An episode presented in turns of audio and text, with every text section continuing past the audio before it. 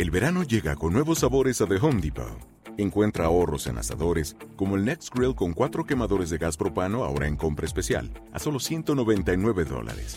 Para hacer comidas de todos los sabores y cumplir con todos los antojos. Desde una clásica carne asada, con elotes y cebollita, hasta jalapeño poppers, para darle un toque picante a la reunión. Prueba nuevos platillos y sabores este verano, con ahorros en asadores de The Home Depot. Haces más, logras más.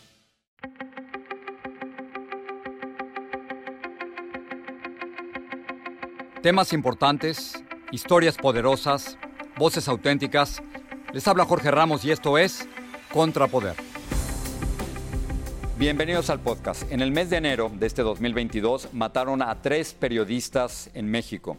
Lourdes Maldonado fue asesinada a tiros mientras estaba dentro de su carro en Tijuana, pero su caso es especial ya que ella en el 2019 fue a la conferencia de prensa del presidente Andrés Manuel López Obrador y personalmente le pidió protección y ayuda.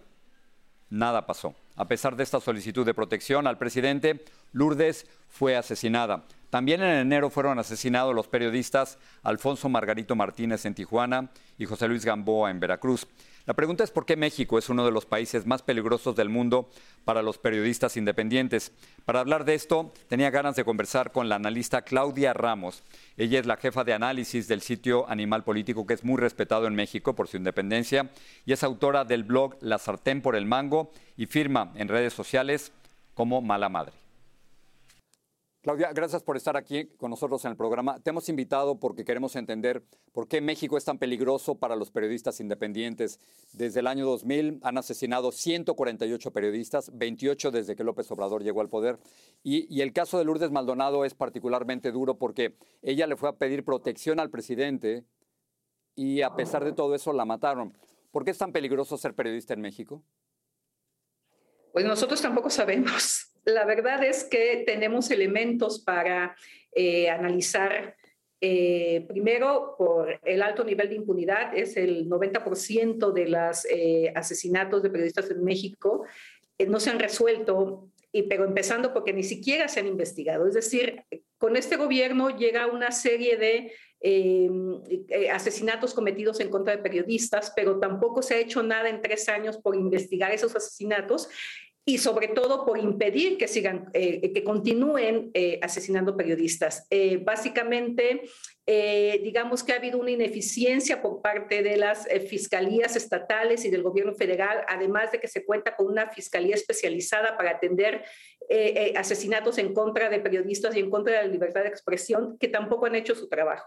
Si a eso le sumamos que hay un mecanismo de protección a periodistas que surge a raíz de la creación de la Fiscalía que justo en ese gobierno se le quitaron los recursos para funcionar como debería. En el pasado no funcionaba eficientemente, pero ahora tampoco, sobre todo porque no tiene recursos. Entonces, digamos que hay una serie de factores que no han contribuido a que este conflicto se solucione. Si además le sumamos que hay un eh, problema de violación de derechos humanos persistente en el país, pues suma todo para que este se haya convertido, México se haya convertido en uno de los países más peligrosos para ejercer el periodismo. Después de la muerte del asesinato de Lourdes Maldonado, esto fue lo que dijo el presidente López Obrador. Vamos a escuchar. Un compromiso es que no haya impunidad, que eh, todos estos crímenes sean eh, atendidos, se investigue y se encuentre a los responsables, a los culpables. Pero le podemos creer al presidente, Claudia, de que no haya impunidad. Tú lo has dicho, de acuerdo con el Comité de Protección de los Periodistas, más del 90% de los casos en México donde matan periodistas quedan totalmente impunes. ¿E-, ¿Es culpa de López Obrador?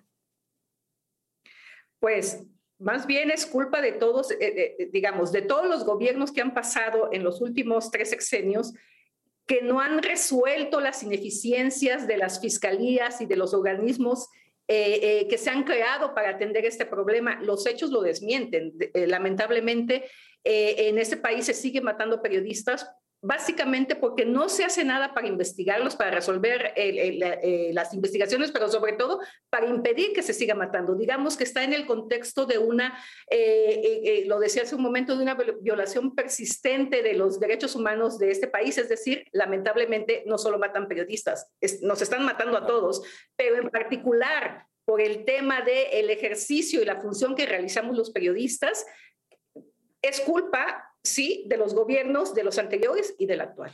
Ahí tienes toda la razón. Más de 100.000 mexicanos han sido asesinados en los primeros tres años del gobierno de, López Obrador. Sin embargo, estaba viendo las encuestas, Claudia, tiene más del 60% de aprobación. ¿Cómo explicas esto? ¿Por qué es un presidente tan popular cuando hay tantos muertos, no solo de homicidios, sino también por la pandemia? Digamos, eh, las, los especialistas que han analizado el tema eh, eh, se ha llegado a la conclusión primero porque no olvidamos de dónde venimos. Es decir, ciertamente el presidente recibió un país que estaba en condiciones de violación de derechos humanos y de incremento del crimen organizado en niveles muy altos, efectivamente, y porque junto con esto hay un tema de desigualdad enraizado en el país que a pesar de los programas sociales que se habían implementado, no se solucionaban y sobre todo se, se seguía incrementando el tema de la desigualdad y con ello el tema de la eh, condición de pobreza en la que se encuentra la mitad de la población. Digamos que este presidente responde a, una serie de demandas que la población, eh, sobre todo ese 50% de la población que se encuentra en esa situación, eh, eh, requería desde los gobiernos anteriores y no se había hecho. Digamos que en términos de discurso hay una respuesta, hay, hay una esperanza que le ofrece este gobierno a este sector de la población, el cual también podríamos decirlo así, es una cuestión de fe. O sea, efectivamente se ven reflejados en, el discurso, en la forma de ser, en la forma de actuar, en lo que dice y hace el presidente en términos de esa representación que ven en él, lo que con los otros presidentes no sucedía. digamos que aunque las condiciones siguen igual y en ciertos aspectos siguen peor, en el sentido de que si, eh, hay, hubo un ofrecimiento de solución que no eh, eh, se está concretando en la realidad, hay este sector de la población que la estaba pasando mal entonces y que la sigue pasando mal ahora, pero que tienen esta esperanza de que en algún momento eso pueda cambiar. Digamos que esa es la lectura que los analistas, y bueno, en algún momento dado yo podría hacer de por qué el presidente sigue teniendo esa popularidad. Eh, termino con esto, me quedan solo unos segundos, Claudia, pero ante la muerte de tantos periodistas y tantos mexicanos, ¿cuál es la solución? Esta semana hubo una protesta de periodistas. ¿Será que hay que ir más a la mañanera y enfrentar directamente a López Obrador? ¿Funcionaría eso? No funcionaría. O sea, creo que hemos tenido tres años para evaluar que efectivamente eh, acudir a las eh, conferencias mañaneras es recibir la misma respuesta de los otros datos, de es falso, de yo tengo otra información. Más bien tendría que hacer un... Eh, tendría que haber una presión por parte de la sociedad en el sentido de que estamos documentando la realidad y los hechos que contradicen los dichos del presidente para que eh, eh, tenemos tres años de que resta de su gobierno para que esto cambie y bueno, finalmente pues en tres años va a haber otra elección y, no nos va a quedar de otra más que eh, intentar que la gente que llegue en tres años por lo menos tenga la disposición a cambiar las cosas. Claudia, gracias por estar aquí con nosotros. Al contrario, gracias Jorge.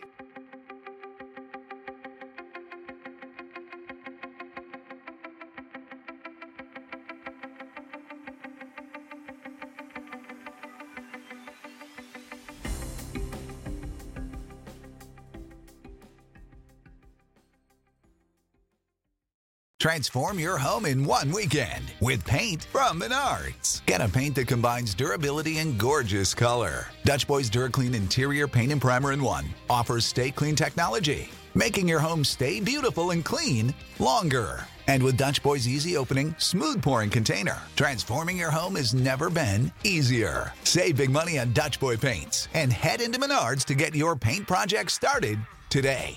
Save